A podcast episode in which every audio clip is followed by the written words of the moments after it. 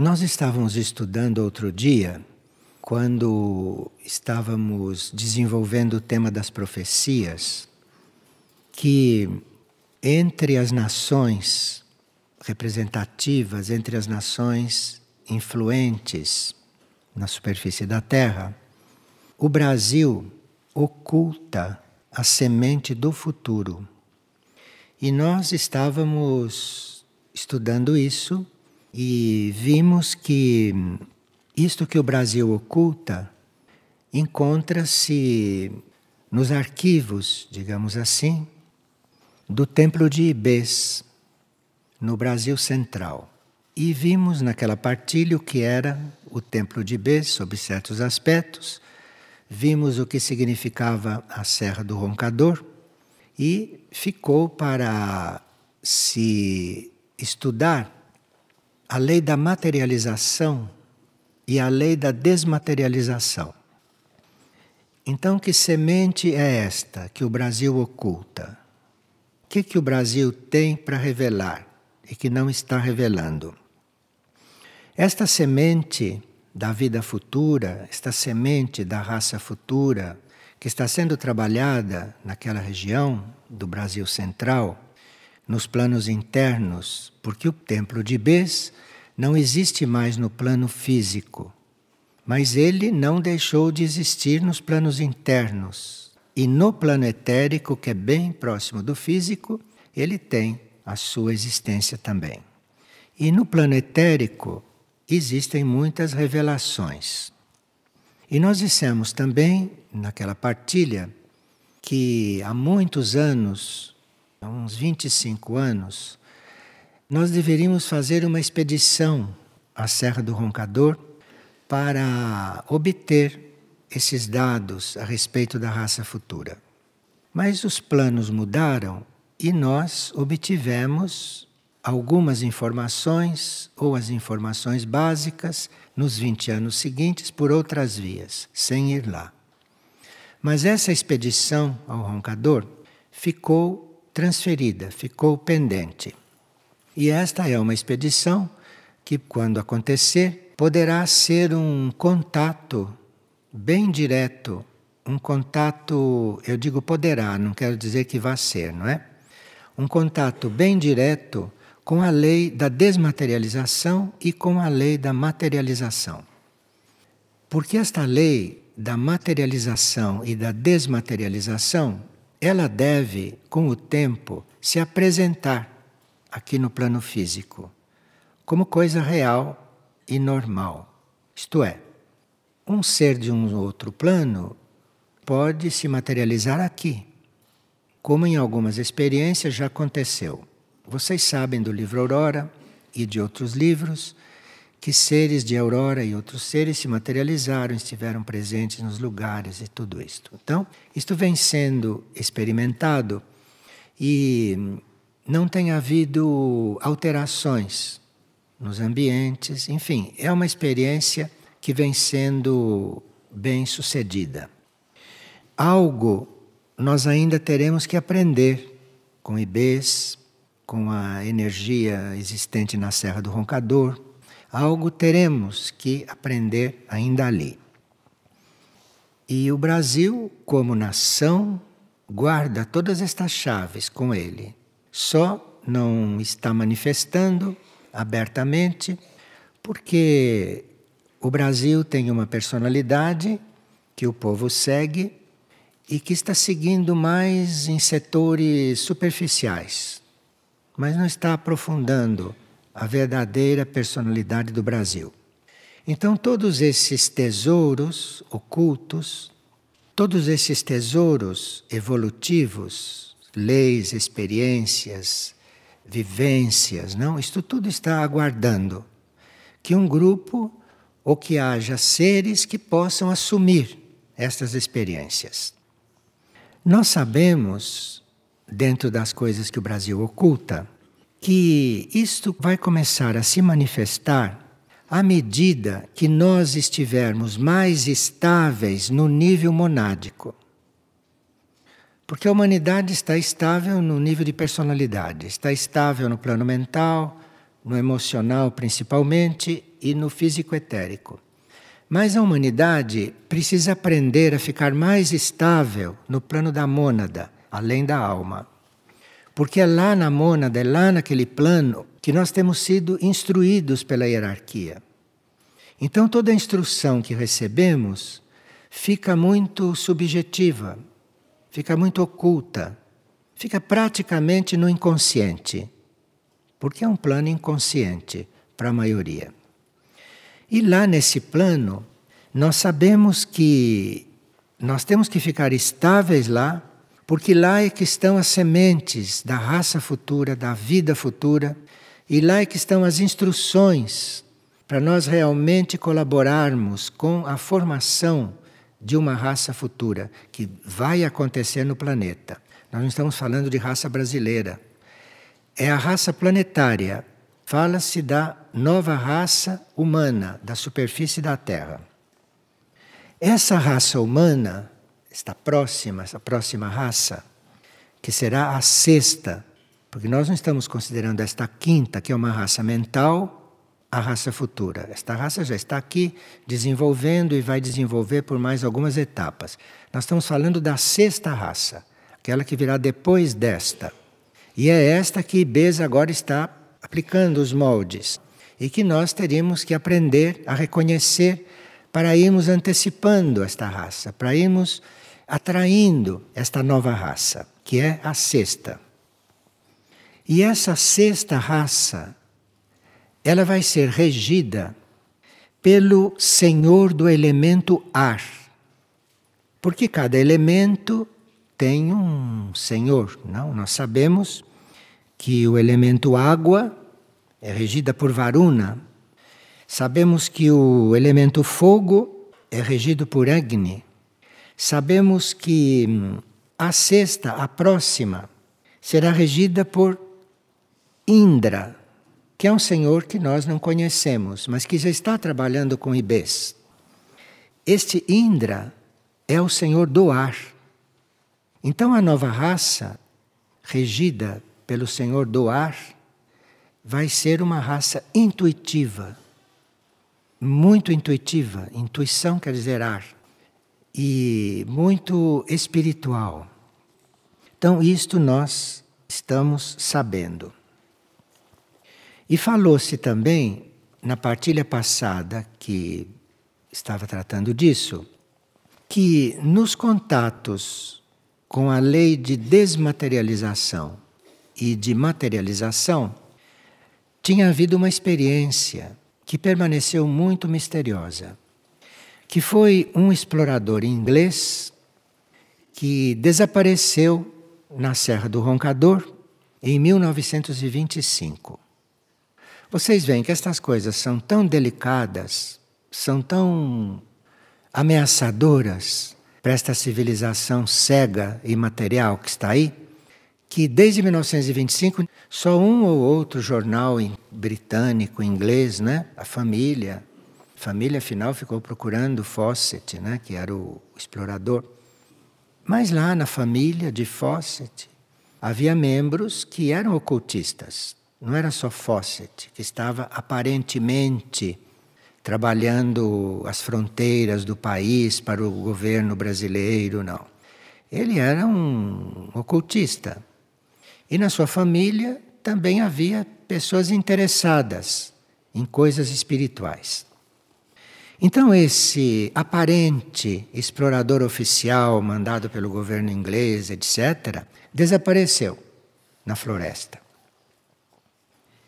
Durante os 32 anos seguintes ao desaparecimento dele, parece que ele se materializava para pessoas em diferentes lugares, ninguém sabia de onde ele tinha vindo.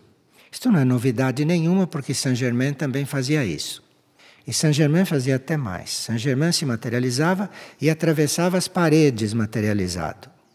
Então, durante os 32 anos seguidos, este Fawcett podia se materializar e desmaterializar quando era necessário, podendo passar de uma dimensão para outra.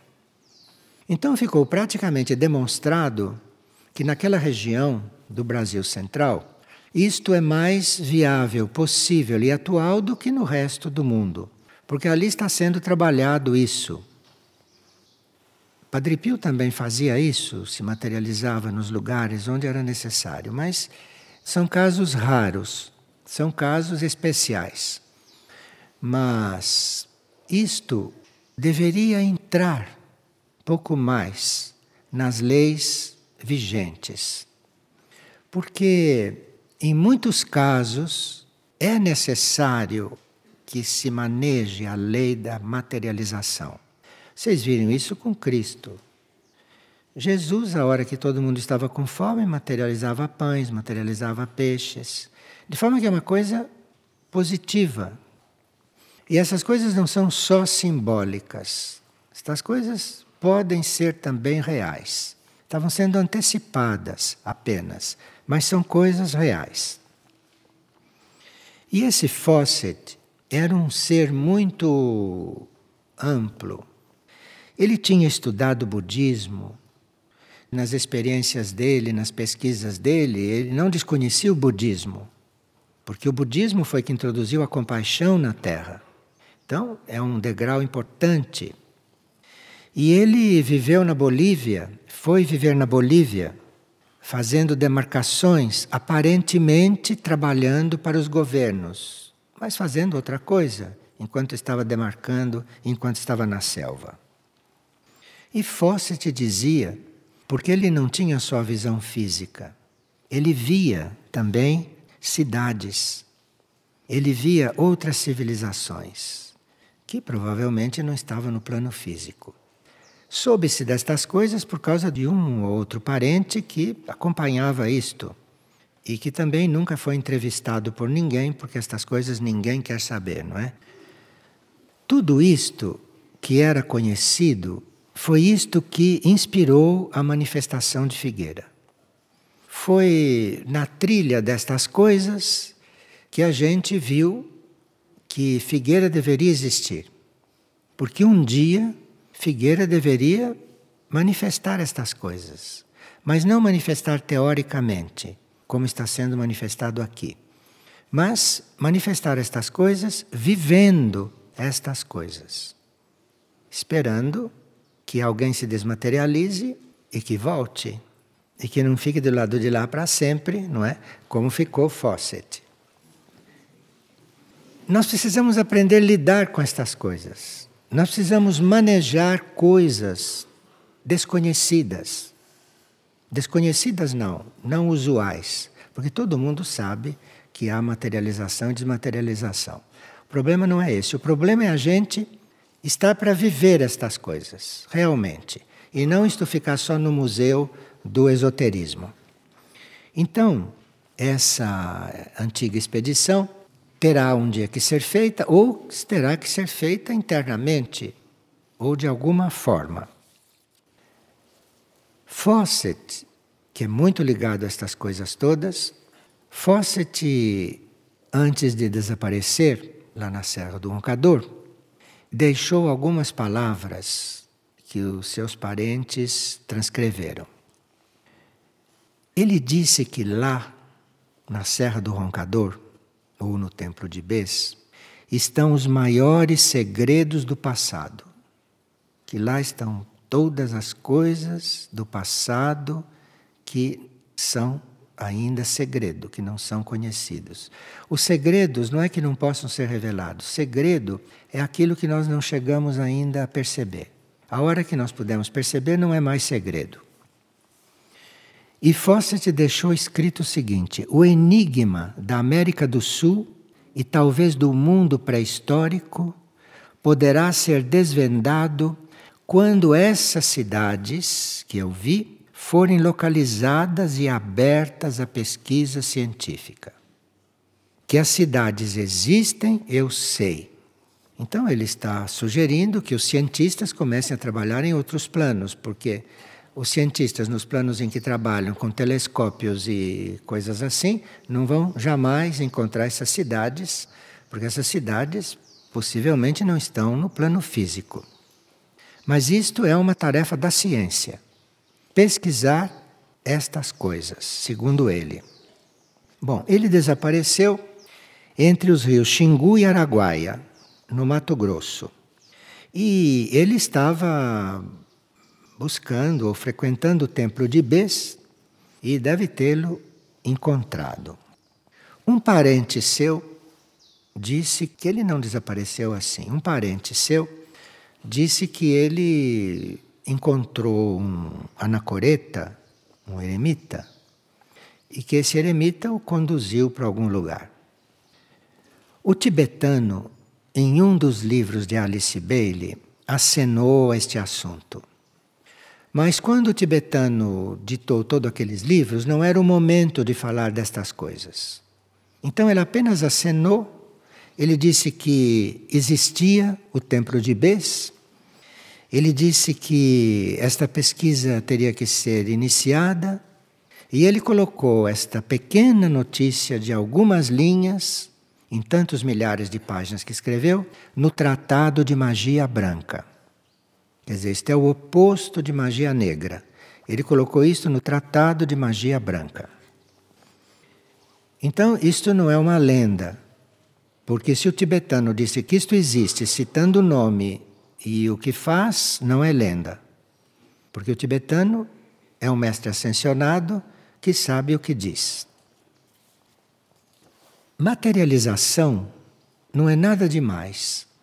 É o aparecimento de realidades suprafísicas aqui no plano físico. Não é nada que não exista. Existe em outro plano.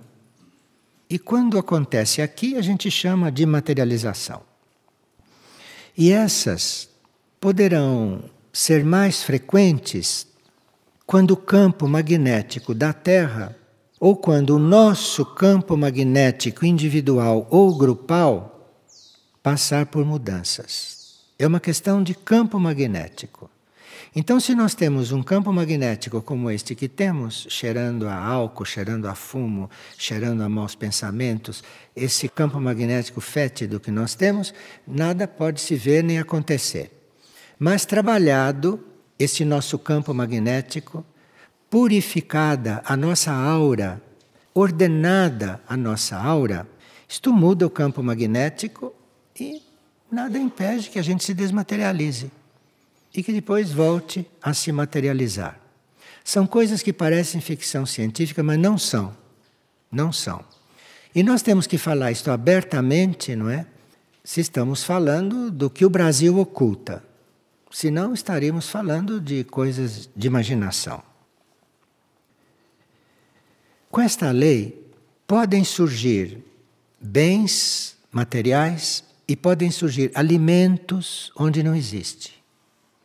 Se estão descabelando para ver como é que vão resolver a fome no mundo. A fome no mundo vai se resolver como Cristo fez.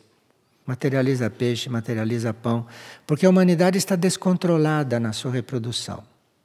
Se esse planeta continuar da forma que está, daqui a pouco, se não houver lei da materialização, eu não sei como vai se alimentar tanta gente. Isto tudo está sendo falado para despertar em vocês certos pontos, mas não que se vá chegar nesta situação. Porque antes do planeta ficar inabitável, vai haver juízo, as águas vão subir e a maioria vai para o outro mundo, como nós estamos sabendo. Pelas naves que nós vemos se materializarem no céu e desaparecerem, nós vemos que esta lei está muito perto, que esta lei é possível aqui. Então, se uma nave, se uma luz aparece e desaparece, qualquer coisa pode aparecer e desaparecer. É que ela está dentro de uma lei, ela conhece uma lei. Quem a está conduzindo, pilotando, conhece esta lei, está nesta lei. E se isso tudo está tão próximo, tão presente, tão evidente, é sinal que neste planeta isto pode acontecer. Aliás, em Ibez acontece. Isto pode ocorrer em qualquer lugar do planeta, não é só lá. Mas existem áreas onde isto é propiciado. Existem áreas onde isto é facilitado. Sempre que existe presente uma base. Uma base não é uma nave, uma base é um núcleo magnético que pode ser habitado, como pode ser conduzido até por um outro planeta. Um outro planeta pode estar conduzindo uma base aqui. E esta base, se ela ficar sobre uma área intraterrena especialmente magnetizada, entre aquela área intraterrena e esta base forma um campo onde você pode materializar e desmaterializar qualquer coisa. Então não é uma lei que acontece sozinha. Precisa uma base, precisa um, uma área intraterrena consciente, com certo magnetismo, e ali forma um campo, aonde qualquer coisa pode desaparecer, ou aonde qualquer coisa pode se multiplicar à vontade. Então, tudo isto nós temos que estar acompanhando com o coração, porque realmente vai chegar a hora de nós estarmos lidando com estas coisas. Se não for agora, o ano que vem ou daqui a dois anos, um dia vão lidar com isto aqui na superfície da Terra. Porque, mesmo que aconteça um, uma purificação mais vasta, vai sempre ficar uma semente de gente aqui. Porque não está no plano que o planeta fique desabitado. Então, isto tudo está muito interligado. Agora, isto tudo está ligado a uma coisa que se chama consciência monástica. Por isso, Ibeze é um templo e naquela área existe um monastério. Esse monastério consta que era muito contatado por Saint-Germain, o que hoje nós chamamos de Antoine. Quando ele era Saint-Germain, parece que havia lá uma relação muito próxima com ele. Então, Saint-Germain era muito coligado com tudo isto. E até hoje, Antoac está trabalhando pela raça futura, ou pelas raças futuras, como nós sabemos. Tudo isto é ligado à consciência monástica. A esta altura, eu gostaria de convidar vocês a fazer uma releitura do livro Mistritlan. O livro Mistritlan, publicado em 1989, trazia nas entrelinhas ou abertamente todas estas coisas. Mas todos nós lemos esse livro assim um pouco por alto, mas lá estão muitas coisas importantes e nesse sentido. Segundo este livro, a consciência monástica é imprescindível quando se quer mudar de ponto, quando se quer ultrapassar um certo teto aonde a civilização chegou e aonde a raça humana chegou como desenvolvimento. E essa consciência monástica é uma espécie de estado em que você está querendo as coisas superiores e mais nada. Isto é uma definição muito rala, mas muito clara. Então, na consciência monástica, você está buscando viver as coisas superiores. E na consciência monástica, você quer Deus e mais nada.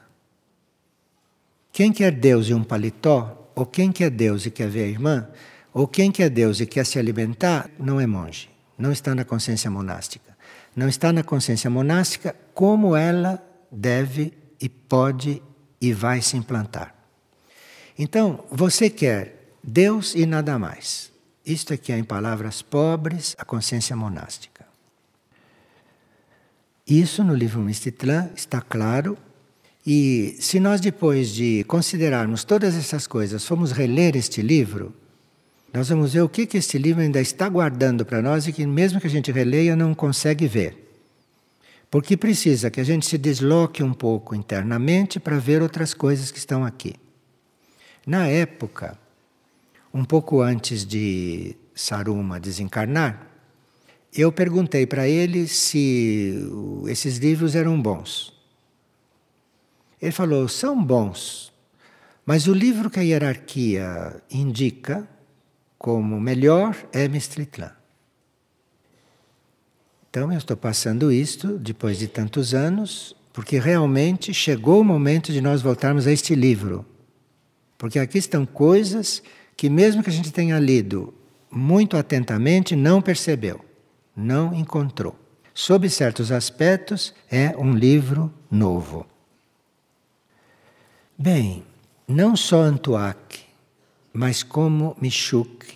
Michuk, como vocês sabem, é o nome que se dá hoje a quem nós conhecemos como Teresa de Ávila, Santa Teresa de Ávila. Não só Antuak, mas também Michuk, não vamos dizer Santa Teresa, porque Santa Teresa, todos vocês conhecem, deixou uma obra. Michuk, que é a mesma energia, não? Está hoje reapresentando de uma forma que nós esperamos que a gente possa perceber e assumir a consciência monástica.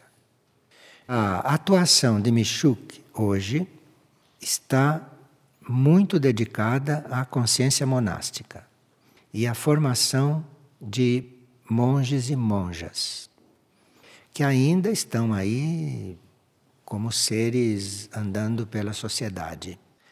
Agora, nós fomos então vendo o que está sendo apresentado agora e o que nos é dado perceber, eventualmente assumir e eventualmente viver. Nós então estamos neste momento reavivando a vida monástica mais estrita aqui em Figueira. Vocês sabem que a uma certa altura o monastério se abriu e nós fizemos um monastério bem amplo que é para isto poder se ampliar. Mas neste momento, neste monastério que é Figueira, nós estamos de novo nos concentrando, pelo menos em dois núcleos monásticos mais estritos.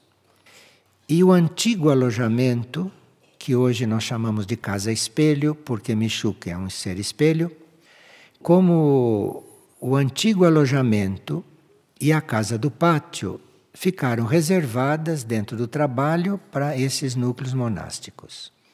Então, na casa espelho, no antigo alojamento, ficarão os seres femininos que vão desenvolver a consciência monástica mais estrita, um pouco mais do que nós.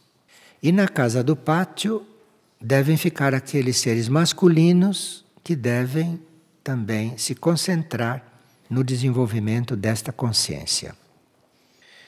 Claro que Michuque, o que as hierarquias apresentarem hoje, como vida monástica ou como instrução monástica, vai ser na linguagem de hoje e vai ser no ritmo e no grau de hoje. E com a sabedoria dessas hierarquias, isto vai ser passado para nós da forma como nós pudermos suportar e como nós pudermos viver. Irmão Pio, ex-Padre Pio, também está envolvido com isto, nós teríamos que buscar uma informação a respeito desta consciência, com base, eventualmente, em coisas que já nos disseram, em coisas antigas, mas que são as bases de tudo aquilo que agora se está falando de outro jeito. Consta que o pai de todo esse processo de desenvolvimento da consciência monástica no Ocidente, consta que o pai disto tudo foi alguém que vocês conhecem de nome São Bento. E São Bento foi o pai desta consciência monástica implantada aqui, a maneira que ele viu que era para ser implantado. Então houve uma regra que ele publicou, que muitos viveram e que, como estamos no planeta Terra, esta regra ora foi cumprida, ora foi mais ou menos cumprida, ora foi descumprida, não é? Aconteceu muita coisa porque o ser humano é muito heterogêneo. Então, desta regra primitiva, começaram a surgir outras regras, começaram a surgir outros ramos que inspiravam a consciência monástica para seres que talvez não tivessem uma vocação eremítica como tinha São Bento. Então, essa regra original esta regra que falava bem claro como as coisas eram, ela foi sendo adaptada, ora deixando mais leve e ora mais até estrita. E Santa Teresa de Ávila foi uma que cerca de mil anos depois reformou uma das regras. Reformou, então ficou existindo a regra de São Bento, várias outras regras que foram surgindo e esta que Santa Teresa reformou.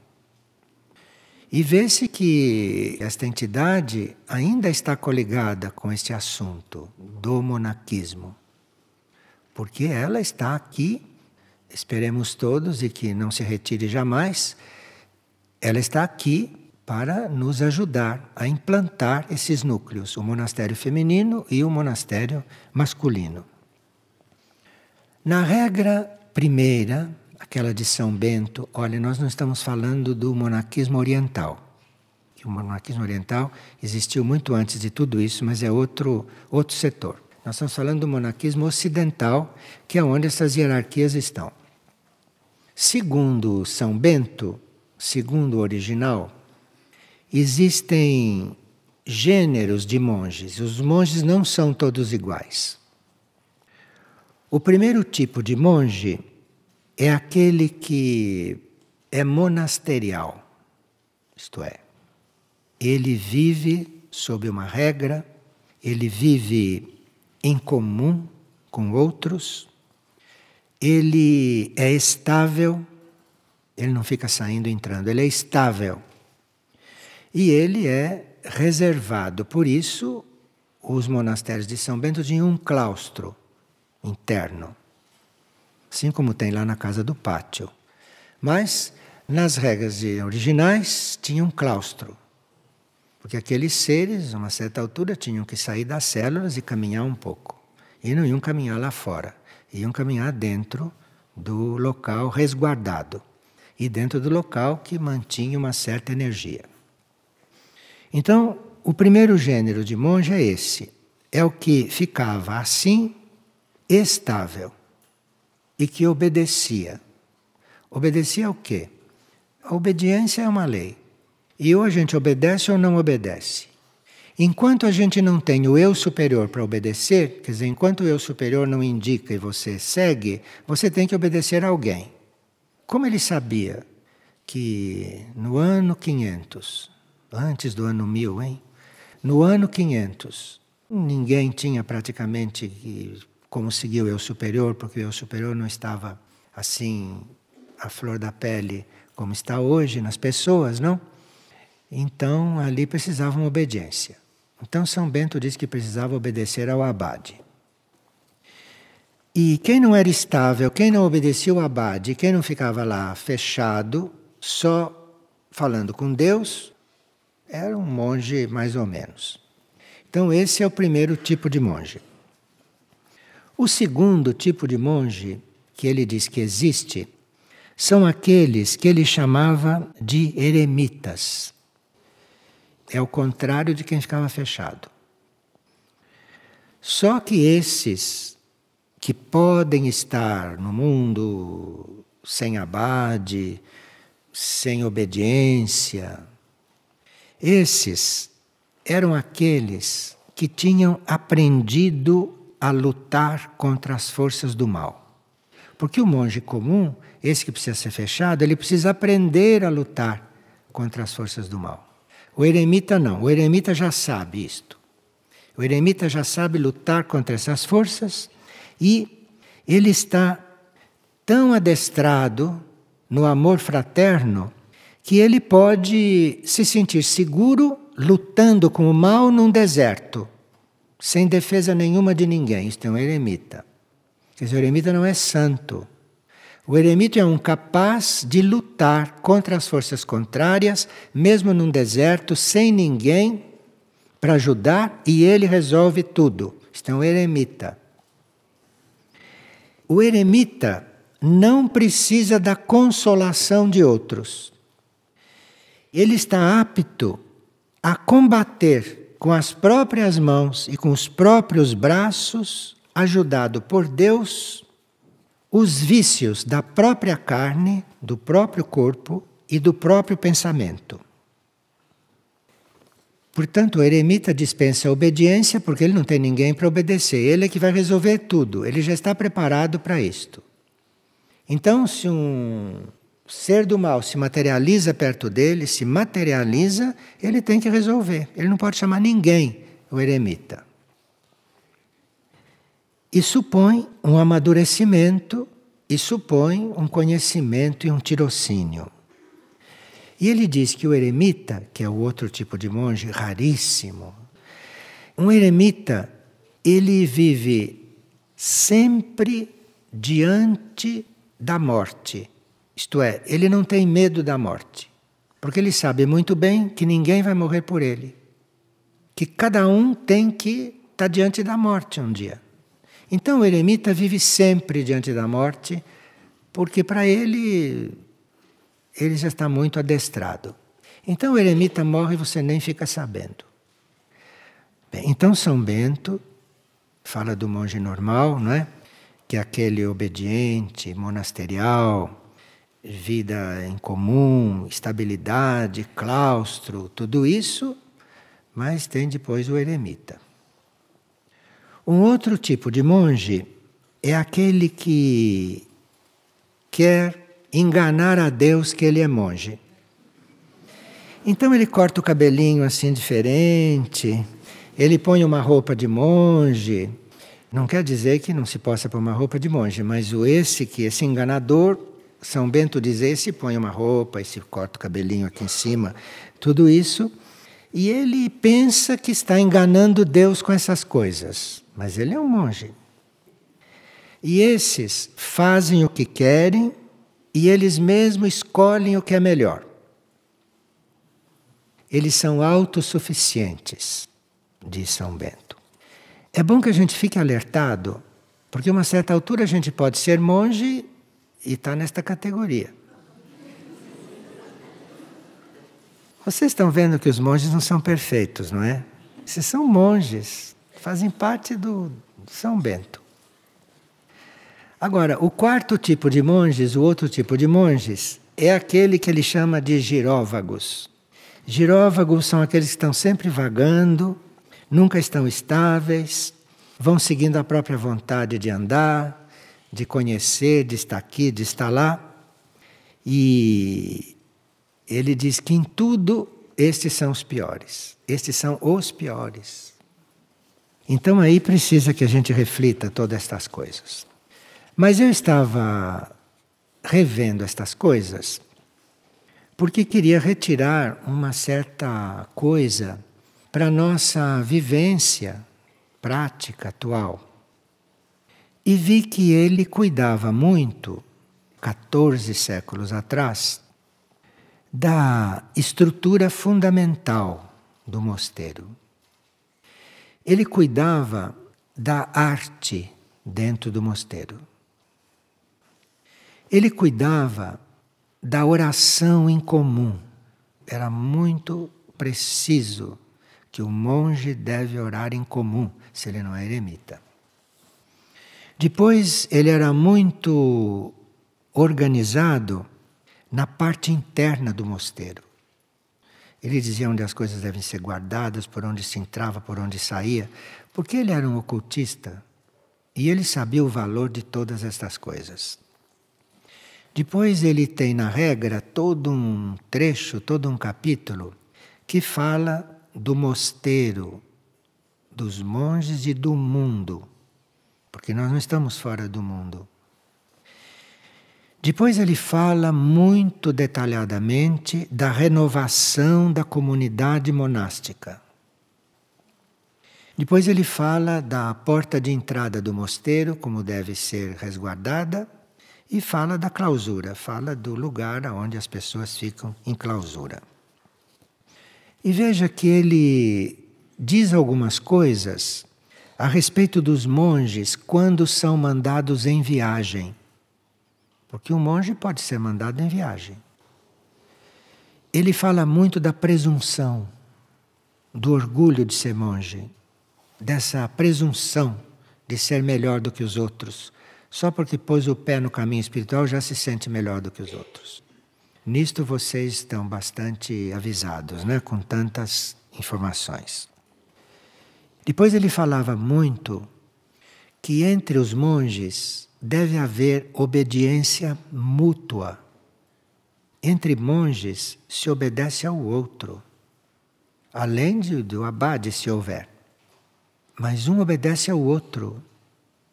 Não há discussão, não há desobediência entre monges. E depois ele diz que deve haver zelo por tudo. Tudo deve ser muito zelado, tudo deve ser muito cuidado, desde as coisas materiais até os nossos contatos espirituais. Mas isto dentro de uma absoluta obediência. E ele diz que quando se pede a um monge uma coisa impossível, que ele pode dizer para o outro: Olha, eu não estou conseguindo fazer isto, para mim é impossível. E o outro pode dizer: Tudo bem. Mas o outro pode dizer: É impossível, mas você tem que fazer. E aí ele tem que dar um jeito de fazer. É bem diferente do mundo, não é tudo isso? Agora, passaram-se, naquela altura, dez séculos, e veio Santa Teresa de Ávila e pegou uma dessas regras que estava bastante mundanizada e ela reformou. Reformou a regra das carmelitas, propôs muitas coisas. E viveu o que tinha que viver para fazer isto e depois de 67 anos desencarnou. Bem, nós estamos com todas essas coisas na nossa aura. E precisaríamos agora dar um pouco de atenção a isto, porque se nós um dia chegarmos lá no roncador, na aura do templo de Ibês, e se chegarmos a receber algumas informações ou sementes ou energia ou tarefas que digam respeito à raça futura, nós sabemos que a consciência monástica é imprescindível. Que a gente está querendo só isto e mais nada. Então, o que nós pudemos fazer até agora é reservar essas duas áreas, casa espelho e casa do pátio, para isto.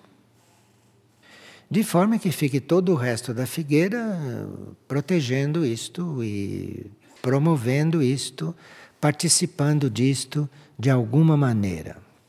E nós iremos estudando estas coisas de um outro ponto de vista, numa outra volta da espiral.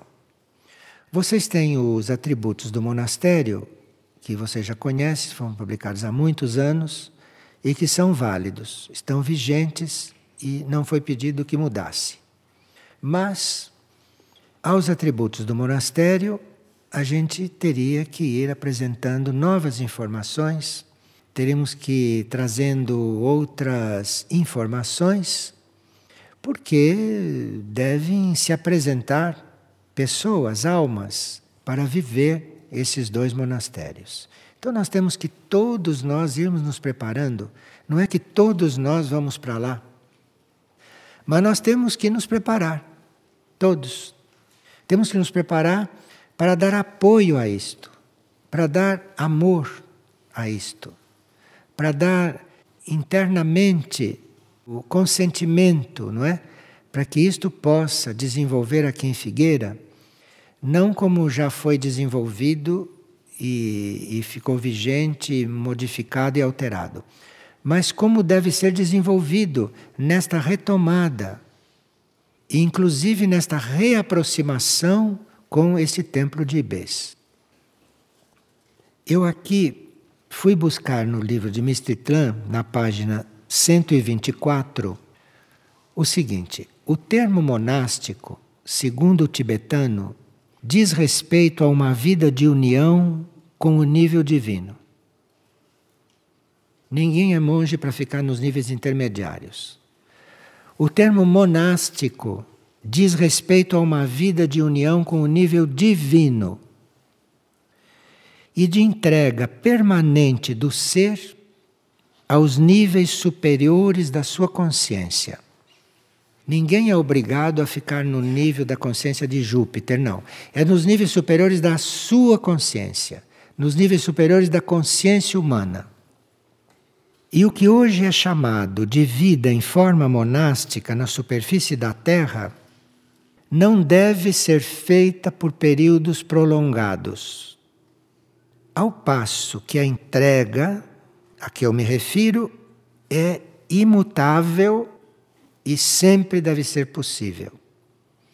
Então, digamos que você forme uma coisa estrita mas aquilo permanentemente, 24 horas, dia e noite, 365 dias por ano, até o resto da vida, não pode ser no mesmo nível de tensão. Ali tem que ter um, de vez em quando, um arejamento. Tem que ter de vez em quando uma folga. Mas a entrega interna tem que ser contínua. Então, se estamos no monastério, não quer dizer que não se possa, não sei, comer um pouco mais de fruta ou comer um pouco mais de arroz. Não é isso, isso aí pode. Agora, vacilar na entrega é melhor ir embora. Vá embora, porque seu lugar não é aqui. A entrega é contínua. Bom, eu espero ter reunido vocês, não é? Para esse novo nível de trabalho. A pessoa diz que dias atrás, ao me aproximar dos portões da casa 3 na cidade, veio à minha mente um sonho que eu havia tido. Nesse sonho, eu entrava na casa 3 por aqueles mesmos portões mas ali era um monastério. Isto quer dizer que a figueira física vai ter todos os setores que tem, inclusive a casa 3, a casa 1, isto está lá como base material das coisas. Mas cada um de nós deve saber que aquilo lá é parte do monastério. Não é fisicamente e etericamente como deve ser a casa do pátio e como deve ser a casa espelho. É a casa 3. Mas ali também é um monastério. Isto foi o sonho dela. E ela sentiu na casa, quanto nela, a presença da energia da pureza. Então veja que as coisas podem cumprir o seu papel no plano físico mas internamente serem uma coisa digna. Dependendo da consciência que nós tivermos do todo da figueira. Não é?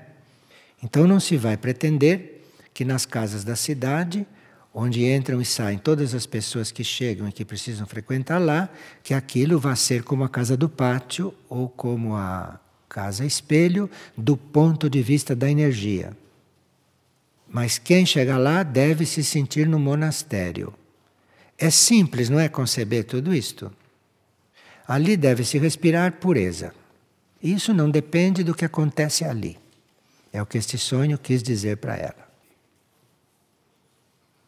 Então nós temos que aprender a transcender certos estados materiais. Então parece que numa casa onde entra e sai todo mundo, que tem que ser uma casa desorganizada. Não é verdade. Mesmo entrando e saindo todo mundo a toda hora, aquilo deve ser um monastério e deve-se ali estar numa aura de pureza. Isto cabe a todos nós realizar. E outra pessoa pergunta: como saber se a pessoa tem vocação para ser monge em Figueira? Isso é um assunto que precisa de muita atenção e que nós precisamos pedir sinais internos, tanto aqueles que querem entrar para esse trabalho, como os outros que vão lidar com esse trabalho mesmo sem ser monges. Então nós temos que pedir sinais internos, não? Até conseguir de que alguém deve estar ali dentro. Ou se não tivermos sinais internos, vamos aprender Vamos aprender a ver quem deve estar, quem não deve estar, eventualmente errando.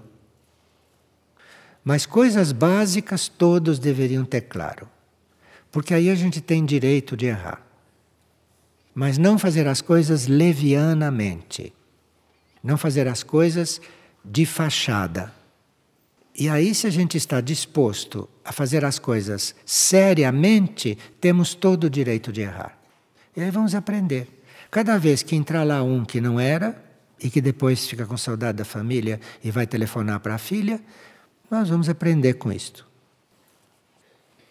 E agora aqui vem uma pergunta que não sei como é que a gente vai se arrumar com ela. Assim como não comemos carne e não usamos alimentos animais, não deveríamos evitar o couro nas nossas roupas? Eu não sei se devemos ou não devemos. O que eu posso dizer é que entre as tarefas das terras do sol está resolver este assunto. Que a gente possa ter cintos, sapatos, tudo isso que tem de couro, de outra coisa. Mas isto não está ainda dando sinal vermelho para nós, não. Isso ainda está no sinal amarelo. Vocês querem andar de sapatos de couro de animais assim? Andem. Quer usar cinto de couro? Está no sinal amarelo. Mas se prepare que um dia vai chegar. E aí não sei como vai ser. Realmente não sei como vai ser. Isto é problema das terras do sol. Não é problema nosso. Bom, na consciência já é, não é? Agora, na prática, isso é problema das terras do Sol. E é problema nosso se um dia estivermos vestidos corretamente e não vestidos como senhores de matadouro. O problema nosso é não ficarmos diferentes para os outros por causa disso. Dizer, Ih, olha que futurista, não usa mais couro. O que será que deu na cabeça dele? Estas coisas não deveriam existir, porque a humanidade é muito baixa. Né? A humanidade é muito baixa, muito ordinária. Então, esses comentários são inevitáveis. E nós, para darmos um passo como este, isto é, para as terras do Sol se desenvolver a este ponto, precisaria que nós aprendêssemos a ficar invisíveis. Não estou dizendo ficarmos invisíveis fisicamente. Nós aprendermos a não olharem para nós. É difícil isso, né? muito difícil. Porque a gente está sempre se exibindo, sempre. Mas a gente tem que aprender a passar despercebido. Aí sim. É todo um conjunto de evoluções. Bom, o templo de Bes deve estar acendendo as luzes internas para quem quiser cuidar da vida de outro jeito neste planeta.